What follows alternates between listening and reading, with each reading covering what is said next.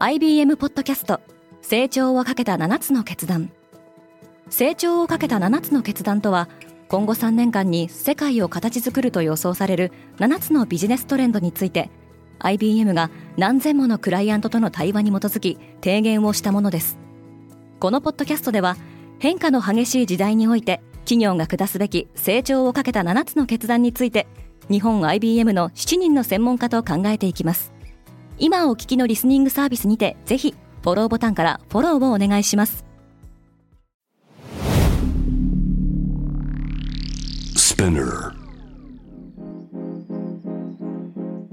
おはようございます。ケリーアンです。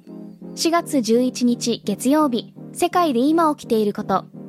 このポッドキャストではニューヨークのニュースルームから世界に向けて今まさに発信されたニュースレターを声でお届けします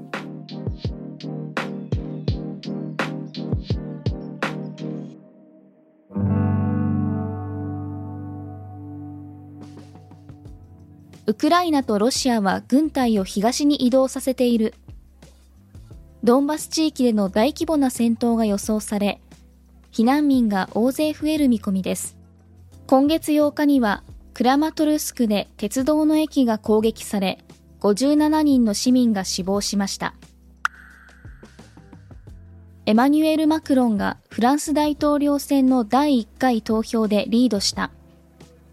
出口調査の結果、現職大統領のマクロンが28%の投票率でリードし、対立候補の極右政党国民連合のマリーヌ・ルペンは23.2%の票を獲得しました。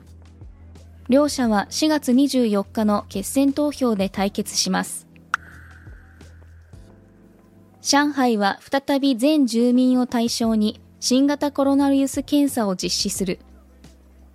金融の中心地である上海では、今月9日に新たに2万3000人の新規感染者が報告され、8日連続で過去最多を更新しました。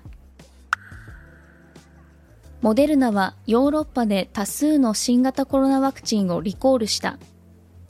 アメリカの製薬大手企業モデルナの決定は、不特定の異物が混入しているのが見つかった注射剤を入れる瓶通称バイアルの1本を含む76万5000回分のロットを対象としています。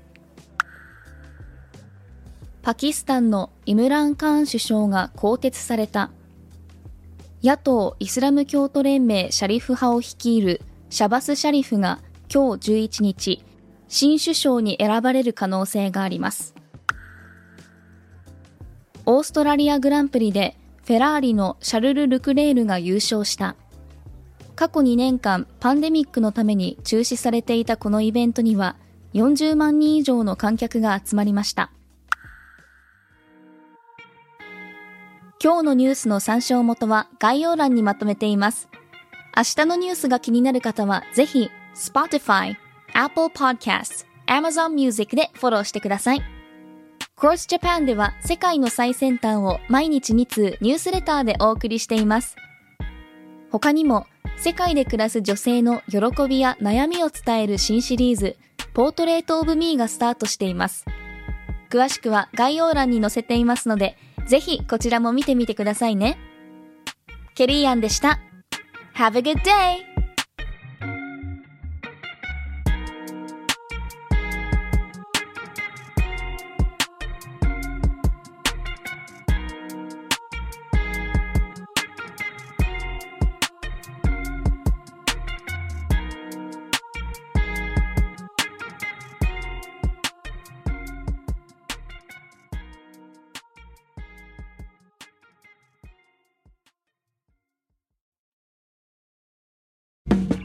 リスナーの皆様より多くのリクエストをいただいている話題のニュースを深掘りしたエピソードを週末の有料版で配信中です。